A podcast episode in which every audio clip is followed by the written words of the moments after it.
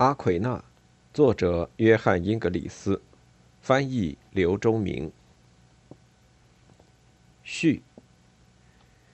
阿奎那在哲学上一直有着巨大的影响，其中最引人注目的是近年来关于美德问题的哲学兴趣的复兴。不仅如此，阿奎那在哲学的其他核心领域，包括认识论、古典形而上学、思维哲学。政治哲学和宗教哲学都有非常重要的影响。在整个二十世纪，从马丁·格拉布曼、埃提恩内·吉尔松、M.D. 切努的著作至今，人们不断将阿奎那的思想置于他所处的历史背景中进行重新解读。这种工作持续揭开了阿奎那著作中那些崭新的和无法预料的方面。正如在这本小册子中提到的，有许许多多的历史学家正在致力于这一工作。本书的参考书目有助于了解最近取得的重要研究成果。对于阿奎那这样一位研究过无数问题、有着卷帙浩繁著作的作家，一位十四、十五世纪文艺复兴运动以前的思想家，我们无法在一本小册子中。展现他在对人类经验进行多方面知识的严格解释时，对古代和中世纪哲学的诸多运用。本着向读者介绍阿奎那一系列主要贡献的目的，这本小册子主要将焦点集中在阿奎那的主要著作《神学大全》上。在这本专著中，阿奎那通过与他同时代的作家进行对话的形式，探讨了生命问题。因此，理解阿奎那的对话伙伴，包括阿维罗伊、麦蒙尼德、大阿尔伯特在内的著名人物，以及那些当时非常重要而在今天却鲜为人知的论著，对于解读阿奎那是十分必要的。正是如此，在本书的第三章，通过八个独立的焦点问题，介绍了阿奎那与其同时代的那些作家及其相关问题的关系。通过这种方式，为了展示阿奎那的知识贡献，我们力图从阿奎那所处的历史背景去解读阿奎那，解读一个生活在与今天截然不同的世界里的知识分子。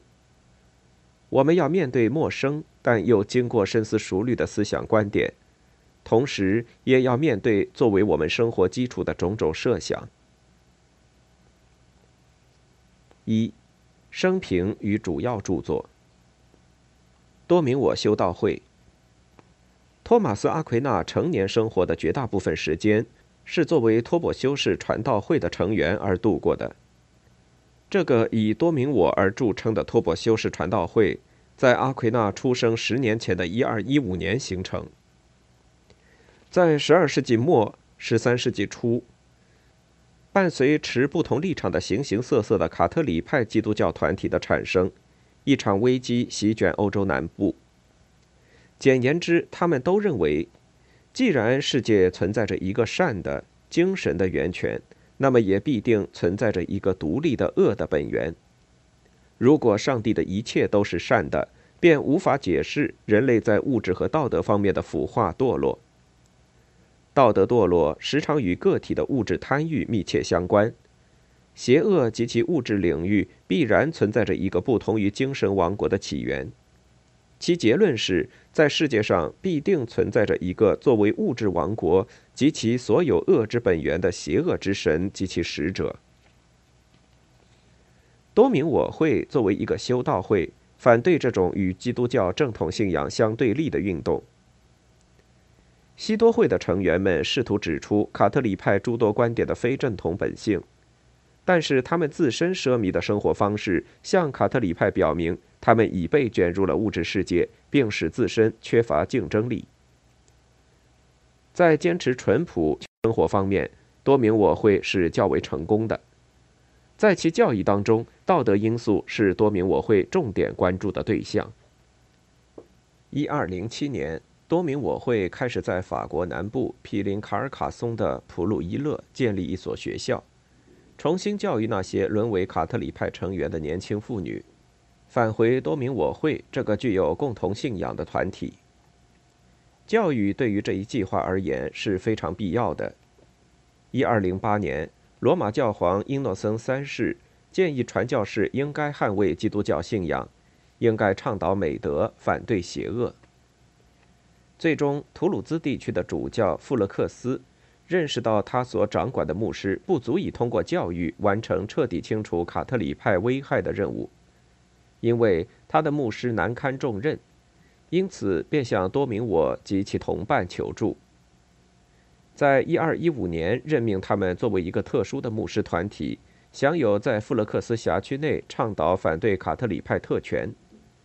这种责任使得在当时还是一个很小团体的多明我会面临更大的研究和教育使命。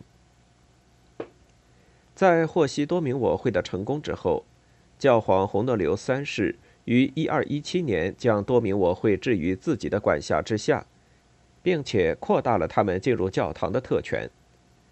为了完成其伟大的使命，并获得合适的人选，他们在遍及欧洲的主要教育中心都设立了专门机构，并将其成员于1217年派往巴黎，于1218年派往博罗尼亚，于1220年派往帕伦西亚和蒙彼利埃，于1221年派往牛津。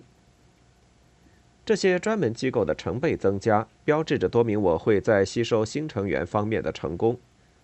其结果是出现了通过研究、讲授和传道捍卫信仰的修道会。多明我会及其追随者也通过这种方式成为欧洲的知识精英。关于多明我会很有趣的一件事情，是在其每一个机构中都至少有一名神学博士。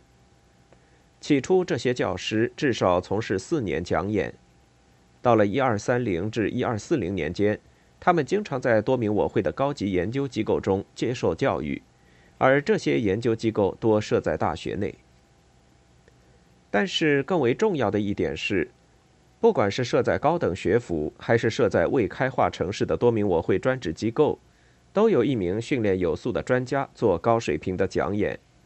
对于那些高等学府，则更为经常，其主要目的是为传道和聆听忏悔而培训地方的多名我会会员。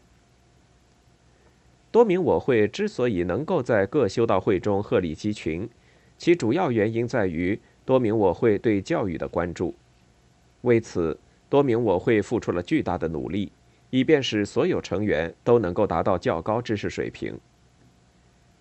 由于多名我会的演讲活动对公众开放，它对于提高欧洲的教育水平发挥了重要作用。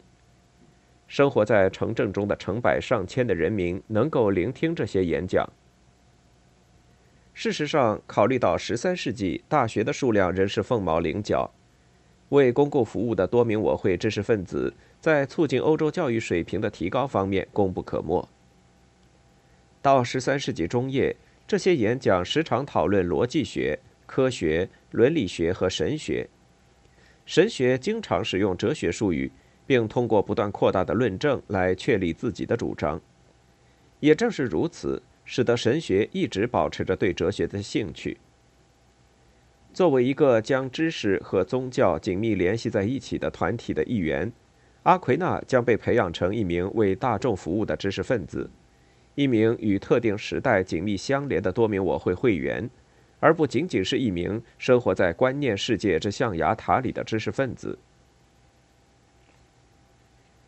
卡西诺（一二二五至一二三九年）。一二二五年，托马斯·阿奎那出生在意大利中南部一个贵族家庭。他被抚养在处于罗马和那不勒斯之间的阿奎诺乡村的洛卡舍卡家族城堡中。他是家庭四个男孩中最小的一个，还有五个姐妹。在阿奎那五六岁的时候，他的父亲兰多福爵士将他送到家乡附近的卡西诺隐修院，以献身神圣的修道事业。这个古老的修道院是本笃会的一个主要修道院。本笃会于六世纪由本尼迪克特所创。这种安排使得阿奎那能够在教会学校接受良好教育，并引导他进入祈祷和研究生活。他开始学习数学，并使用拉丁文进行阅读和写作，因此拉丁文也成为他所有著作使用的语言。他还通过在白天、夜晚等不同时间参加集体的祈祷活动而背诵赞美诗和圣诗。把最小的男孩安排到修道院，在那个时代是件非同寻常的事。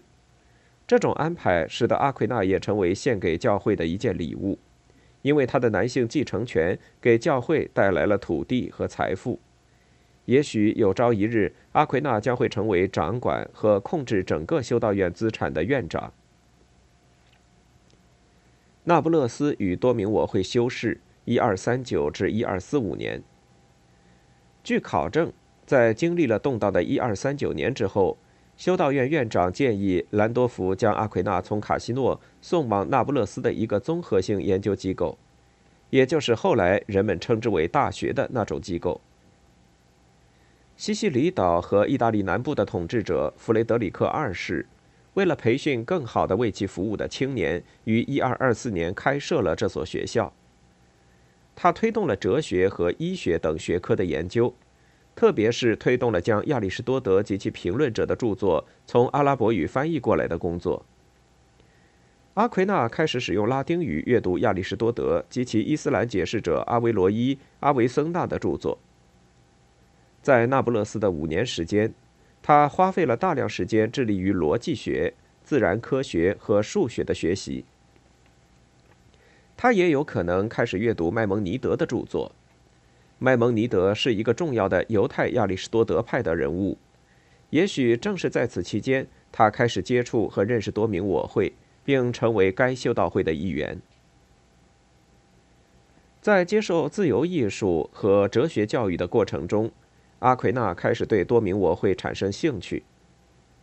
本笃会生活在远离城市的地方，而多明我会和方济各会一样。则将修道会建立在十三世纪的繁华都市中。多明我会于一二二七年落户那不勒斯，三年后建立了高等教育机构，并成为知识分子加入多明我会的一个通道。尽管我们没有阿奎那早期经历的记录，但可以想象到，他一定深深地为修道院关注的学术热点及其对生活美德的巨大关怀。所有这些都是正在出现的西欧城市关注的热点问题所吸引。多名我会会员都是乞丐，不能拥有财产，他们过着边工作边乞讨的生活，这构成了中世纪修道院财产制度的一个转折点，也是对早期基督徒福音式贫穷生活的效仿。这种生活方式在中世纪最负盛名的修道院得以确立。有利于弘扬早期基督教的生活美德。巴黎，一二四五至一二四八年。大约在一二四四年，也就是阿奎那十九岁的时候，他加入了多明我会。从那时起，阿奎那开始在多明我会修道院的高墙内从事研究和教学工作。在巴黎大学度过的第一个时期，即一二四五至一二四八年。阿奎那在圣雅各的多明我修道院进行研究，使他的研究工作不断深化。这使得我们可以了解人们说阿奎那曾经在巴黎大学从事过研究和教学工作意味着什么。由于受多明我会的委派，他确实在这里从事研究和教学。他不仅与巴黎大学联系密切，而且与多明我会的教授和教育传统关系更密切。当他继续接受艺术与哲学教育时，他必然参加大阿尔伯特的神学演讲活动。大阿尔伯特当时已经作为多名我会的为公众服务的知识分子而享有盛誉。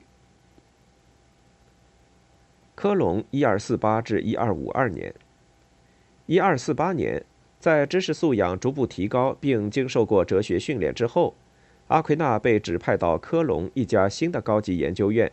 跟从大阿尔伯特进行学习，以便进一步深造。他们一行人到达科隆时，适逢哥特式大教堂的奠基活动。正如我们将要看到的那样，哥特式建筑风格与中世纪阿尔伯特和阿奎那的神学主张具有内在的一致性。阿尔伯特对自然科学有着特殊的兴趣。而且是亚里士多德和一些新柏拉图主义者的忠实读者。在加入多明我会之前，他曾在帕多瓦接受教育。帕多瓦是当时的自然科学研究中心之一。不久后，他受多明我会信徒之邀，对亚里士多德的著作进行解释，以便帮助多名我会的普通会员更好地理解这位古代哲学家。考虑到阿奎那自己后来决定对亚里士多德进行评论，这一点是非常重要的。当时，阿尔伯特刚刚在巴黎获得讲演彼得·伦巴德箴言录的讲师资格。通过演讲，彼得的箴言录已经成为教授神学的标准。该书是一一五零年彼得将所有涉及神学领域的重要声明与观点集中而成的著作，分为论上帝、造物、基督徒的生活以及圣礼等，其观点相互包容，但又似乎彼此存在着一定的不一致。这本书很快成为大学和多明我会标准的神学著作。这本著作如果由一个演讲者进行演讲，需要四年时间。事实上，这些演讲构成了以后数个世纪内高级神学教育的标准内容。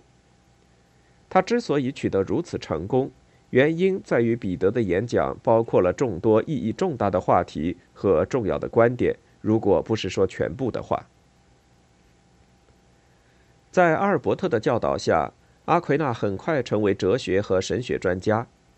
在科隆，阿奎那聆听了阿尔伯特讲述的由罗伯特·格罗斯特斯特翻译成拉丁文的亚里士多德的著作《尼格马可伦理学》。他也聆听了阿尔伯特讲述狄奥尼西的《神的名称》。这两部著作在阿奎那自己的手稿中都有记载。为狄奥尼西的人是一个重要的新柏拉图主义者。据阿奎那记载。阿尔伯特曾经在巴黎讲述他的著作《教阶》，阿奎那自己也曾经在科隆讲述他的《神职的阶层》。这时，阿尔伯特正在准备注释亚里士多德的物理学。通过这种方式，阿尔伯特给阿奎那树立了典范，即作为神学家，为了准确地掌握神学，必须潜心研究哲学。他能够在亚里士多德的著作中找到概念与命题，并将之融入神学。他研究诸如韦迪奥尼西等新柏拉图主义者的著作，以便于从事讨论上帝与创造物等宏大的计划。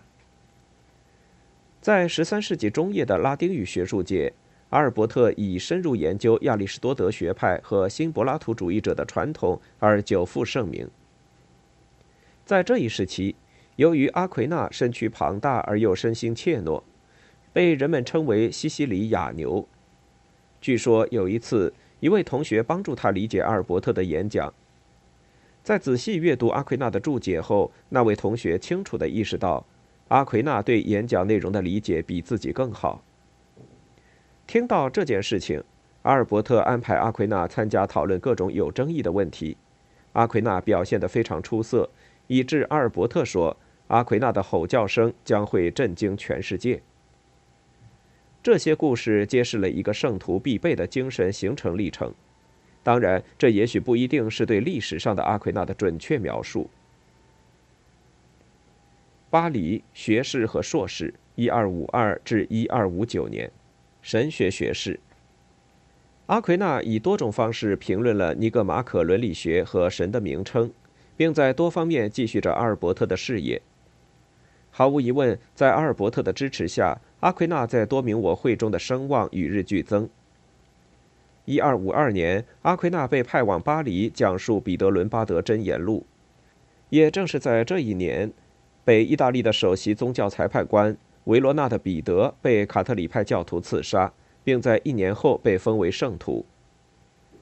当阿奎那着手在他的第二本关于神的名称的讲演集中思考造物主问题的时候，反对卡特里派的异端裁判所正在继续追查极端行为的来龙去脉。针对卡特里派的二元论造物观念，他谨慎地提出了捍卫多明我会的观点：只有一个最初的本源或上帝。这体现了阿奎那演讲的现实性质。他并不是一个只有文物收藏兴趣的历史学家。为了成为神学硕士，人们必须以学士的身份讲演真言录。像阿尔伯特一样，阿奎那在其演讲中也吸收利用了不同哲学传统的思想，因此这些书面演讲稿也构成了他最初的伟大作品。例如，他在其演讲中援引亚里士多德达两千次以上，援引奥古斯丁达一千次左右，援引韦迪奥尼西五百次左右。援引亚里士多德哲学的数字，表明了他对逍遥派哲学的研究和运用。而他对奥古斯丁和韦迪奥尼西这两个基督徒观点的引证，表明了他对新柏拉图主义思想的运用。在评论彼得·伦巴德时，阿奎那涉及到了此前的大多数重要教父和中世纪拉丁作家，包括俄里根、希拉里、安布罗斯、哲洛姆、大格列高里、波伊提乌、大马士革的约翰、伯尔纳德、圣维克多的修。坎特伯雷的安瑟伦以及彼得·阿伯拉尔、阿奎那对于广泛综合这一系列作家的思想，有着敏感的意识。这些人的思想构成了西方哲学与神学传统的基本成分。与伦巴德一样，阿奎那也继承了这种传统。他广泛的参加了这一延续不断的讨论。例如，阿奎那对于十三世纪有关真言录的论述。包括大阿尔伯特和弗朗西斯科·波拿文图拉于1252年进行的讨论都非常熟悉。当时，这些讨论不仅涉及卡特里派，而且开辟了一个新的方向。当涉及伦巴德所引证的文章时，哪一本书是阿奎那所读的原始书籍？哪一种观点来自《真言录》及其评论，并不明显。非常明显的是。借着评注伦巴德，阿奎那参与了连续不断的有关神与人的一系列重要题目的讨论，其结果是他收集的有关讨论引证的情况、题目的选择、计划的确立等，都对他产生了指导作用。阿奎那将《真言录》作为对上帝创世过程的解释来阅读，它伴随着创造物向着有精神成分的上帝的复归。在伦巴德的著作中，不能领略到这种形象的画面，但却可以在阿尔伯特和伯纳文图拉的讨论中找到。因此，理解阿奎那不仅需要将他与亚里士多德和柏拉图及其评论相联系，而且非常有必要将他与当时的神学讨论和争论相联系。彼得·伦巴德未能对亚里士多德的观点给予广泛关注。其原因在于，亚里士多德的大多数著作在讲拉丁语的西方世界尚不能方便地得到，因此，当阿奎那将亚里士多德引入到讨论之中时，他提高了当时讨论的水平。当然，在此过程中，他经常与阿尔伯特或伯纳文图拉进行对话。与此非常相似的是，阿奎那对新柏拉图主义传统的运用则受益于迪奥尼西。如果说伦巴德在其讨论计划中对迪奥尼西稍有涉及的话，阿尔伯特和伯纳文图拉则在他们的讨论中进行了更广泛的涉猎。神学硕士，一二五六年，阿奎那成为神学硕士，这是那个时代最高级别的大学头衔，这意味着他已经成为当时的科学皇后。作为神学硕士。他开始讲演单个的经文著作。阿奎那的正规教育已经完成，其领域涉及艺术、哲学、经文和神学。人们通常认为艺术是哲学的必要准备，而艺术和哲学是神学的必要准备。演讲彼得·伦巴德的《真言录》的目的在于获得对手稿中那些博大精深的神学主题的宏观看法。这些主题通常是以哲学语言而出现的，因此人们认为对手稿的研究包括了其他科学与艺术。事实上，对哲学饶有兴趣的运用在对手稿的评论中屡见不鲜。阿奎那还经常参加各种有争议的问题的讨论，主要有公共和私人的两类讨论。公共领域争论的问题往往华而不实。神学院的教授和学生都可以参加这些讨论。以神学论争而著称的公共讨论，往往自由选择题目，并指定在降临节和大斋期期间的某一天进行论辩。对这些争论的记录和修订表明，这些争论反映了那个时代人们的兴趣。比较注重实际的重要神学争论是私人争论。阿奎那作为多明我会的会员，主要参加这种讨论。至少从一二二零年开始，每一个多明我会的机构都会安排这种争论。对于地方的多明我会会员而言，参加这种向公众开放的知识分子的争论是极其重要的机遇。多明我会的第五代总会长罗马的亨伯特通知会员们，要在修道院的图书馆撰写论文，以准备参加争论。这意味着，通过课堂训练撰写文本，并不只是专家的工作。他们也反映了会员们的兴趣及其进行的研究工作。作为巴黎的神学硕士，阿奎那在完成了早晨的演讲后，经常到多名我会会员和学士当中参加私人讨论。讨论会的参与者为参加讨论需要围绕正反两个方面的特殊话题进行准备，因为这些学员大部分由圣雅各的多名我修道会的成员组成。他们通过研究提出的讨论课题，也都具有多名我会的色彩，而且这些讨论都在多名我会的机构内进行，而大学却与此无缘。讨论结束后，阿奎那往往会撰写一篇措辞准确、精炼的讨论文本，并经常对一些华而不实的词藻和观点进行修正。这些往往就是根据特殊主题而组织的争论话题的缘起。包括他那非常著名的围绕真理的纷争问题，就是如此产生的。意大利、奥维多和罗马，一二五九至一二六八年。阿奎那于一二五九年离开巴黎，并从一二六零至一二六八年定居在意大利。他首先被派往乌尔班四世所在的奥维多，然后于一二六五年被派往罗马。在奥维多，阿奎那成为多名我会的讲经师，专门负责对地方团体的教育工作。因此，他有机会广泛接触那些不能进入特定机构从事高级学术工作的普通多名我会会员。阿奎那对多名我会撰写的标准参考书已经非常熟悉。根据规定，这些书籍成为各地方机构的多名我会会员必须阅读和研究的著作。阿奎那的工作包括帮助宣教和聆听告诫，诸如威廉·波拉杜斯的《邪恶大全与美德大全》，圣谢尔的《修的教堂之境》。正如我们在第八章将要看到的那样，致力于对这些问题的研究，构成了阿奎那一生中第三部伟大著作最长的一部分，《反异教大全》。在巴黎的最后一年，阿奎那开始撰写他一生中的第二部伟大著作《反异教大全》的第一分册。他在意大利撰写了第一册的第五十四至一百零二章，以及第二册到第四册。这项工作大约在他到达罗马之前的一二六五年左右完成。作为以后一百五十多年里为人们所钟爱的哲学家。其著作的前三册致力于论证上帝、创造物和天意，主要依赖于理性的运用。长期以来，他的著作被指定为多名我会在穆斯林地区宣教的指导手册，并且因而被认为运用了未诉诸新约的自然理性。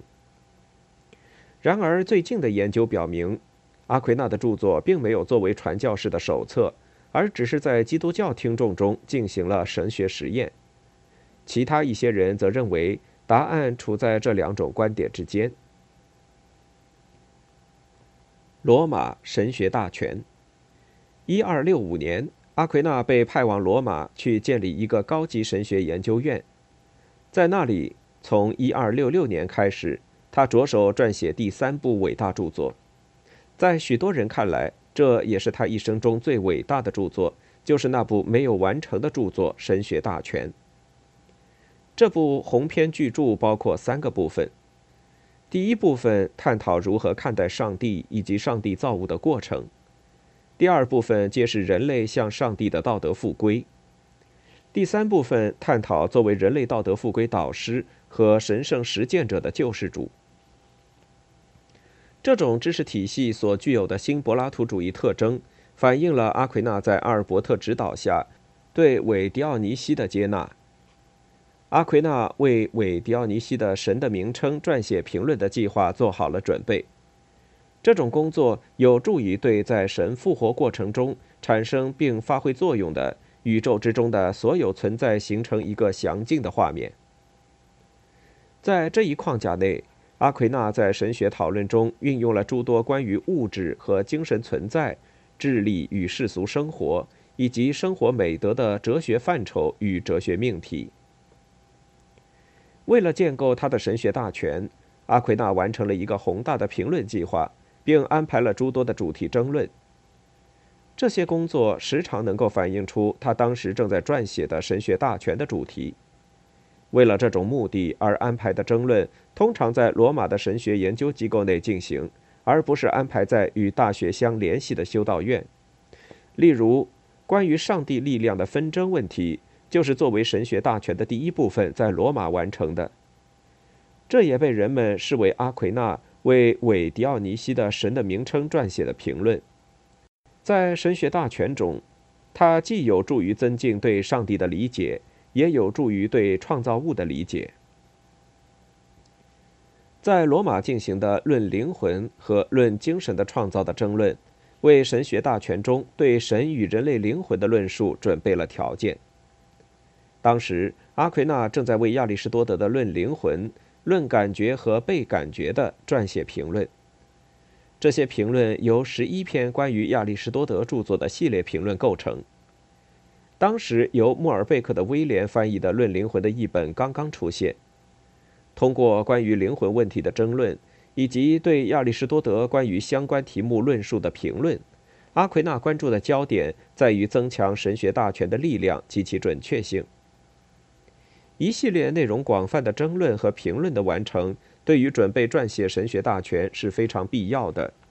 这对于解读阿奎那也有重要的意义。为了理解阿奎那的计划，阅读这些涉及各种流派而又相互联系的文选是非常有益的。在神学大全的序言中，阿奎那声称，他将致力于建构一个完善的结构，以使会员们。摆脱在类似的著作如《真言录》中所看到的那种无组织状态，进而获得更加清晰的认识。阿奎那的神学大全包括他对《真言录》进行评论的大多数题目，但他对顺序进行了调整，并且对一些特殊问题的论述更加详尽。阿奎那在著作第二部分中，对于生活美德问题投入了巨大的关注。其目的在于为多明我会的听众提供一个知识界关注的中心问题。巴黎，一二六八至一二七二年，在罗马完成了神学大全的第一部分后，阿奎那开始在巴黎着手完成神学大全的第二部分。一二六八年，他重返巴黎，接受第二个神学教授职位的授予，再次成为在当时紧张状态下引人注目的对象。一般而言，多明我会在巴黎的两个神学教职是用来培养神学硕士的。一生中能够两次得到这一席位是非同寻常的。面对攻击，阿奎那极力捍卫在神学领域运用亚里士多德思想，同时也捍卫多明我会和方济各会拥有的神学教授职位的权利。为了捍卫亚里士多德思想在神学领域的运用。阿奎那对没有直接体现在神学大全中的亚里士多德著作进行了评论，例如在《论及》《论解释》《后分析篇》《物理学》《形而上学》以及《气象学》等著作时，他把亚里士多德的著作与多明我会的利益联系在一起，而不仅仅是作为神学大全的第二部分加以看待。例如，关于亚里士多德前两部著作的论述，主要从逻辑的角度着眼。因此，阿奎那是将其视为亚里士多德博大哲学体系的首要部分，在多明我会内进行讲授的，以增进神学的清晰性。这些评注将为他的这种努力提供支持。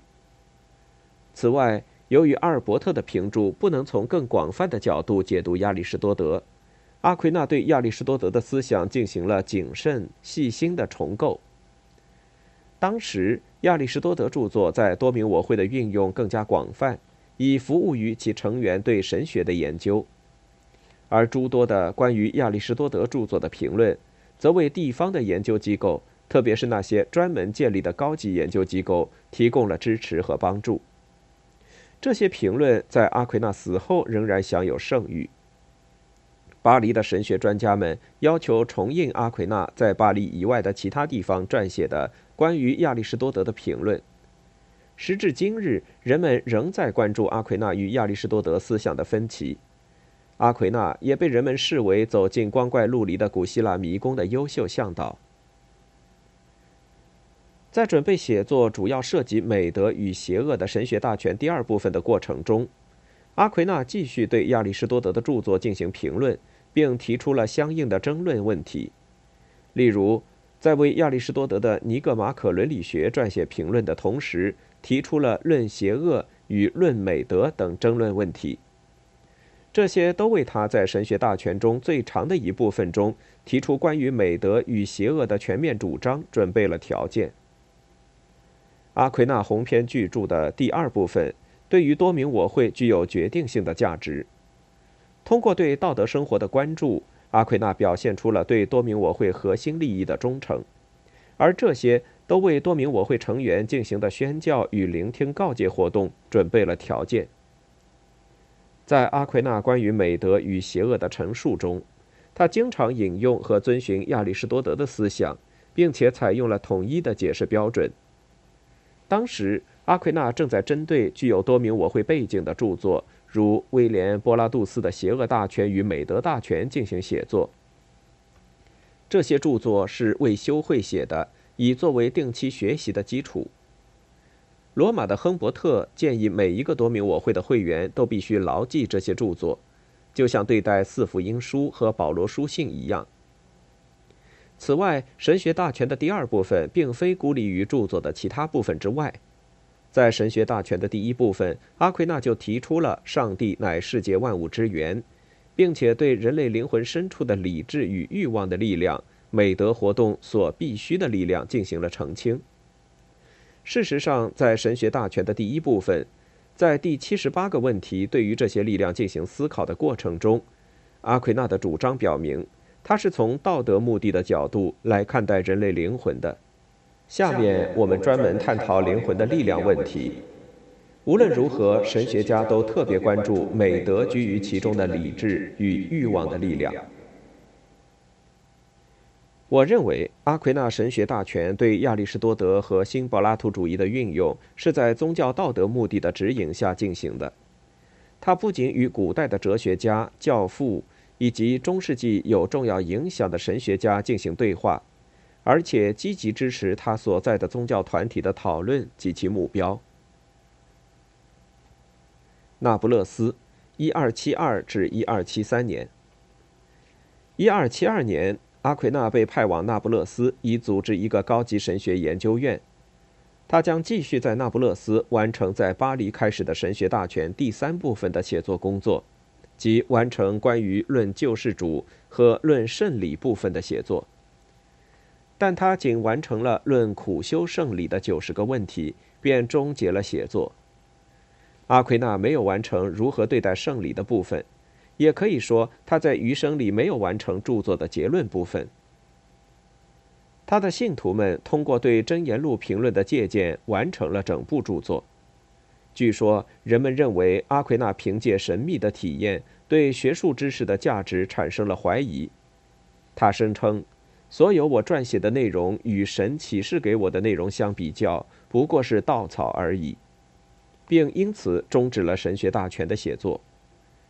据说，在他生命最后时刻的圣餐礼纪念活动中，他获得了深刻的宗教体验。这种说法也支持了他的声明。此外，詹姆斯·维什普认为，这种情况很显然与阿奎那因遭受打击或患出血病而身体虚弱有关。在阿奎那终止了神学大全的写作工作之后，他被派往法国参加一次规模宏大的国际宗教集会，即第二届里昂大会。在前往意大利福斯诺瓦的西多会修道院的途中，于1274年3月7日去世。